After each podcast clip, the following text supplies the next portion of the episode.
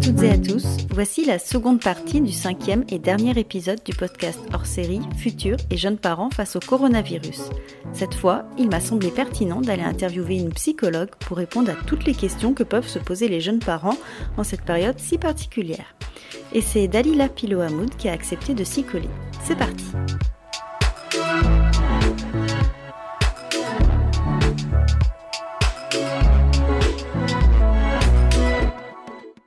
Je suis psychologue clinicienne depuis bientôt euh, 10 ans.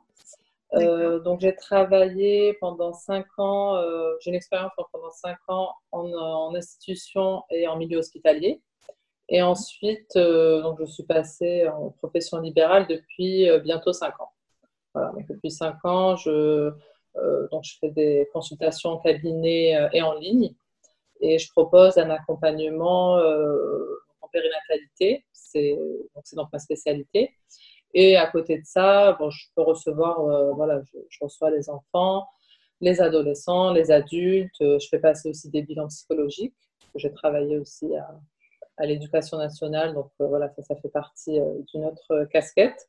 Mais ma priorité, ça reste quand même voilà, la, périnatalité et, toutes les problématiques autour de la maternité. Du coup, ma première question, c'était euh, quelles sont les conséquences pour un nouveau-né de naître euh, confiné? Est-ce que ça aura des, conséquences justement sur sa sociabilité? Donc, par rapport au nouveau-né, donc là, je peux, je peux vous rassurer complètement. Euh, donc, ça n'aura aucune, aucune conséquence hein, sur, sur son développement. donc, pour un enfant qui est tout petit, les interactions les plus importantes, ça reste vraiment les interactions avec ses parents. Mhm. jusqu'à six mois à peu près, on va dire que c'est euh, voilà, c'est les interactions qui sont vraiment primordiales, euh, même si elles sont seules. Euh, voilà, c'est un peu un moment privilégié où on va construire vraiment tous les attachements, les attachements primaires. Donc voilà, il n'y a aucun souci par rapport à ça. En tout cas, le bébé ne va pas souffrir de, de cette période de, de confinement. Et le fait qu'il n'ait pas d'interaction avec des personnes extérieures, justement, ça ne va pas euh, le perturber euh, quand après il faudra qu'il aille à la crèche ou euh, chez une assistante maternelle ou même pour rencontrer, mm. je ne sais pas, ses grands-parents. Oui, bah, au tout début, en tout cas, non, ça n'aura pas d'impact.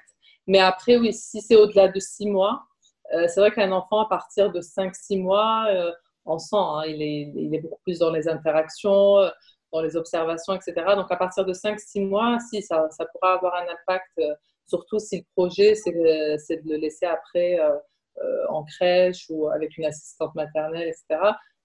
Ça, sera peut-être un peu plus difficile. Du coup, il y aura des choses à faire à ce moment-là, quand on va pouvoir être déconfiné? Ben, Je pense qu'il va falloir faire les choses de façon très, très progressive. Mhm. Euh, donc peut-être introduire euh, ben, des nouvelles personnes pour pas qu'il ait. C'est vrai que si c'est si ça, si ça se fait pile poil, euh, je ne sais pas, par exemple entre 7 et 9 mois, souvent on parle d'angoisse de séparation à ce moment-là. L'enfant il risque d'être un peu un peu angoissé, etc. Donc ça sera peut-être pas le bon moment pour l'introduire en crèche ou en garde. Donc il faudrait peut-être voilà être attentif à bah, son bébé, à ses réactions, et puis faire les choses euh, vraiment de façon progressive. Peut-être ne pas le mettre tous les jours, le mettre juste euh, euh, au début juste les matinées, puis ensuite rajouter quelques heures, mais y aller vraiment de façon progressive. D'accord. je pense et pour l'enfant et pour la maman aussi, hein, parce que ça va être des rapports assez fusionnels au début, donc il faudra faire les choses doucement. Justement, pour les, pour les jeunes mamans qui ont accouché là pendant la période de confinement, est-ce qu'il y a un risque plus accru de dépression postpartum ou pas? Euh, donc, par rapport à la dépression postpartum, euh, je pense que tout dépend vraiment du vécu, euh, du vécu de, de, chaque maman, voilà, de son histoire, de sa fragilité émotionnelle. je pense que ça va vraiment dépendre de ça. Par contre, je pense qu'elles vont être beaucoup plus vulnérables à faire un gros baby blues. Euh, mm. Parce que voilà, la, dépression euh, postpartum, ça va être euh, c'est quelque chose qui est beaucoup plus lourd et ça n'atteint pas toutes les femmes. Hein. C'est vraiment voilà, les femmes qui, sont fragiles à la base, qui ont un vécu psychologique, etc., peut-être un peu plus, comme je disais, un peu plus fragile. Mais le baby blues, ça va toucher pratiquement la majorité des femmes, donc c'est souvent 3-4 jours après l'accouchement, c'est dû à la chute hormonale. Et donc là, euh, voilà, on, va, on va pleurer, on va, va être mal. Donc souvent, euh, quand on a un gros baby blues, là, l'entourage joue quand même un rôle assez important parce que voilà, il y a, peut-être des visites, il y a la maman qui est là, il y a la fratrie, etc. Donc ça peut aider. Donc je pense que les mamans, elles vont, être plus vulnérables à ce moment-là. La bonne nouvelle, je ne sais pas si c'est une bonne nouvelle, mais euh, j'ai vu qu'il y avait de plus en plus de sorties précoces quand l'accouchement se passait bien. Donc elles ne seront pas seules à la, maternité, donc elles pourront quand même être chez elles avec leur conjoint. Euh, s'il y a d'autres enfants, etc. Donc, euh, a priori, baby blues, c'est 3-4 jours après. J'ai vu qu'il y avait pas mal de femmes qui sortaient au bout de deux jours en ce moment. donc, peut-être qu'elles seront chez elles, le papa pourra reprendre le relais, elles pourront peut-être un peu prendre soin d'elles, ça passera peut-être un peu mieux. Hum. À l'inverse, est-ce qu'on peut noter des, des, effets positifs à ce confinement, le fait de se retrouver tous les trois ou tous les quatre ou tous les cinq, euh, juste en famille euh, restreinte? Bah, Écoutez, il y a une étude, euh, donc j'ai noté, c'est l'étude qui est très intéressante, que je vous invite à, aller consulter. Donc c'est l'Institut Materne Études, donc qui a fait une enquête sur, sur 30 femmes. Elles ont accouché toutes entre le 17 février et le 2 avril. Et, donc là, voilà, ce qui ressortait le plus, c'était des informations trop floues et tardives voilà, par rapport à euh, donc euh, démêler le vrai du faux. Est-ce que le, bébé risque d'être contaminé Est-ce que le papa pourra assister ou pas Donc ça, c'était un peu flou pour elle. Euh, l'absence du conjoint, qui est jugé traumatique hein, pour, pour la plupart des femmes. Après, sur les 30 femmes, il n'y en a que 5 qui ont accouché sans, sans, sans le conjoint. D'accord, oui. Voilà, donc, donc ça, par contre, elles l'ont jugé vraiment traumatique. Euh, et il y avait aussi euh, voilà, ce sentiment, donc il y en a aussi qui ont parlé voilà, de ce sentiment de tristesse et en même temps de moments privilégiés. Parce que tristesse, euh, bah, voilà, elles n'ont pas pu présenter leur bébé à l'entourage, mais en même temps, moment privilégié parce qu'on est dans une espèce de fusion. Comme vous dites, voilà, c'est un petit cocon, on n'est pas tous les trois ou tous les quatre, voilà, on n'est pas dérangé par, par le monde extérieur. Hmm. Donc voilà, certaines ont trouvé que c'était un moment privilégié, elles l'ont pas du tout mal vécu. Mais encore une fois, je pense que ça dépend aussi de la fragilité et du contexte euh, familial de, chaque famille en fait. En fait, c'est pas vraiment euh, le confinement qui joue, c'est vraiment euh, l'avant, quoi, le, passé de la personne. Aussi, aussi. Je pense que le confinement va exacerber certaines situations, hmm. mais aussi, voilà, c'est sûr que si on a une, une, jeune femme qui est fragile émotionnellement, qui a un passif euh, euh, de blessures euh, psychiques ou une estime d'elle-même un peu fragile, etc., peut-être qu'elle va vivre les choses de façon beaucoup plus intense.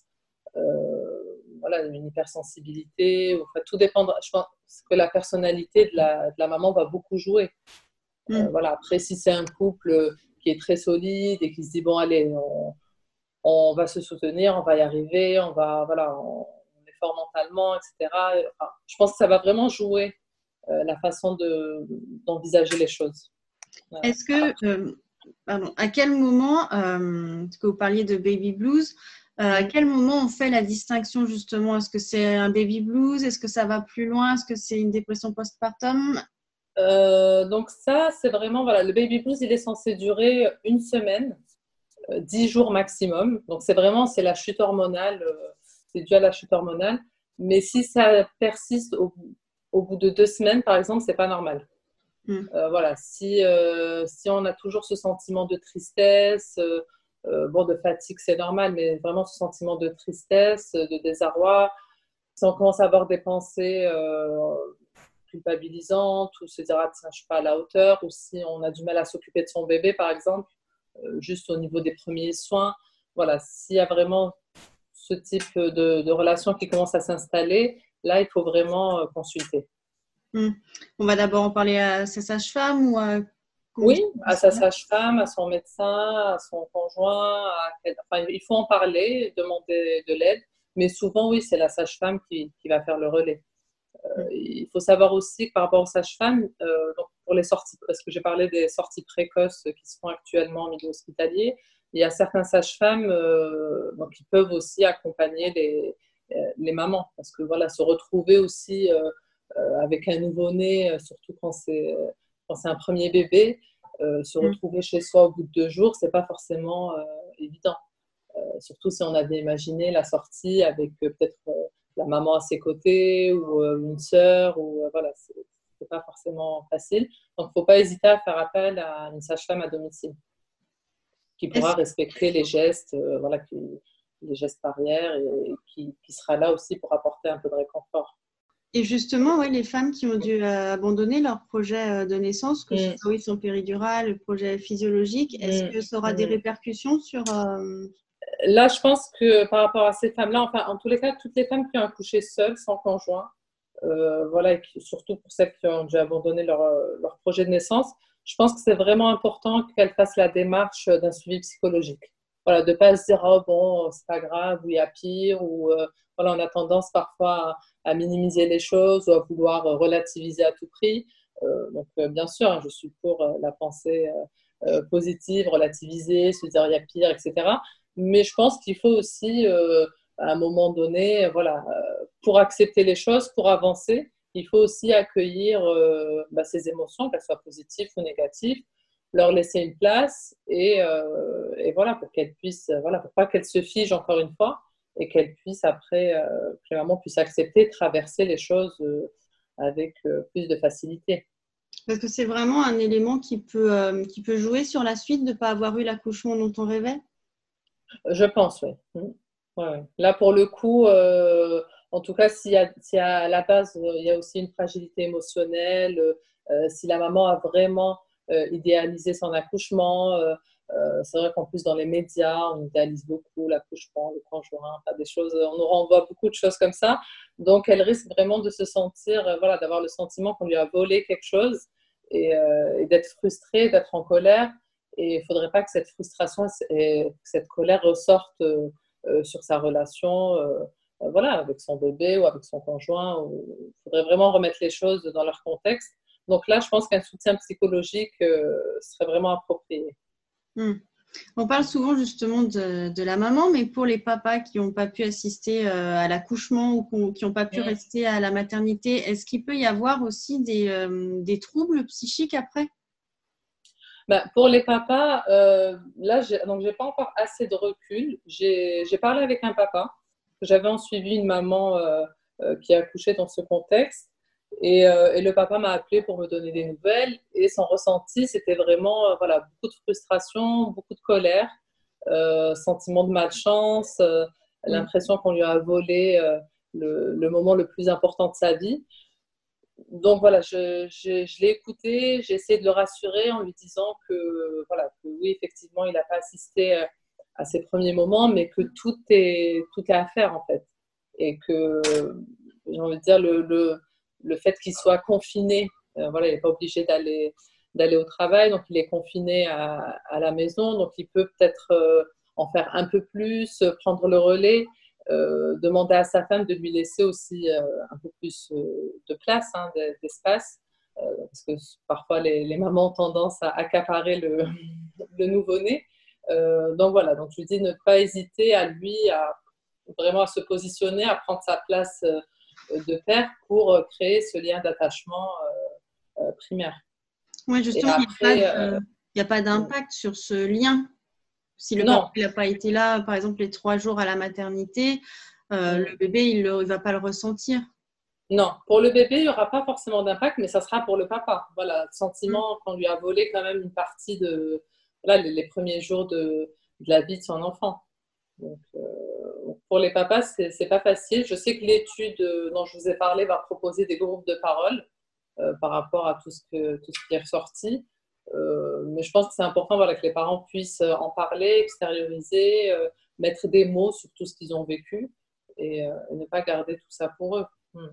Hmm. Ouais, pour l'instant, on n'a pas assez de recul. Il va vraiment falloir hmm. faire attention, pas être vigilant. Voilà, pas être vigilant. Et du coup, pour la fratrie qui va découvrir le nouveau-né qui n'aura pas pu venir à la maternité, est-ce qu'il va y avoir aussi un sentiment, je ne sais pas, de se dire mais euh, qu'est-ce que c'est que ce bébé ou qui, mm. ne pas assimiler, pareil que s'ils étaient venus euh, rendre visite à leur maman. Oui, bah pour la fratrie, je pense que bon, déjà le fait que les mamans sortent de façon précoce, donc il n'y aura pas, voilà, peut-être au lieu de quatre jours, si c'est un accouchement qui s'est bien passé, au lieu de quatre jours, bon, au bout de deux jours, la maman sera à la maison. Euh, donc, je pense qu'il ne faut pas hésiter, euh, donc, pendant l'absence de la maman, de faire, euh, voilà, de faire des FaceTime, de leur montrer l'environnement, l'hôpital, de, les faire participer en fait, de leur montrer un peu le, bébé et puis de répondre à leurs questions, à leurs inquiétudes, de ne pas forcément montrer notre stress. Moi, c'est ce que je donne au conseil aux papas, en tout cas qui restent avec la fratrie, parce que bah, les enfants ressentent, ressentent hein, c'est comme des éponges, hein, ils ressentent le stress des parents. Donc voilà, essayer de dédramatiser et euh, de les faire participer, puis de répondre à leurs questions de façon euh, simple et concrète. De ne pas leur mentir tout simplement, hein, de leur dire la vérité, parce que eux, enfin, la vérité les rassure. Euh, mm. Parfois, on a tendance à se dire, ah tiens, je vais peut-être cacher ça, ou je vais pas dire ça parce qu'ils sont trop petits, etc. Mais il faut savoir qu'à partir de 2-3 ans, l'enfant, il peut intégrer une information, en tout cas, si elle est claire, si elle est bien expliquée, il peut l'intégrer. Hmm. Euh, c'est important de lui expliquer. Voilà, après, eux, de façon symbolique, ils peuvent préparer des petites choses pour, euh, pour l'arrivée euh, du petit frère ou de la petite sœur. voilà, ça peut être des dessins, fabriquer une guirlande. Ils peuvent aussi être, on va dire, dans l'action pour pas être que passif et, attendre et, regarder ce qui se passe avec, avec distance, en fait. Hmm. Donc là, ça, on va bientôt être euh, déconfiné normalement. Enfin, de toute façon, à un moment donné, euh, mm. oui, ça va bien finir par. Euh, Comment gérer justement, que ce soit au niveau des, parents avec un petit bébé, après avoir été frustré de ne pas pouvoir le présenter à la famille, aux amis, pour justement ne pas partir dans, tous les sens, quoi? Comment mm. gérer pour que ça se fasse bien pour tout le monde en fait? Bah, déjà, euh, je me dis, bah, pourquoi pas euh, déjà préparer un petit faire-part, enfin, même si on est euh, confiné, on a accès quand même. je sais que sur Internet, on peut, voilà, votre téléphone, vous pouvez faire une jolie photo. sur Internet, vous pouvez avoir accès à, à des faire-part en ligne. Donc, on peut déjà peut-être préparer quelque chose dans ce sens-là. Encore une fois, de, de façon symbolique, préparer un faire-part, ça renvoie quand même, voilà, on présente le bébé.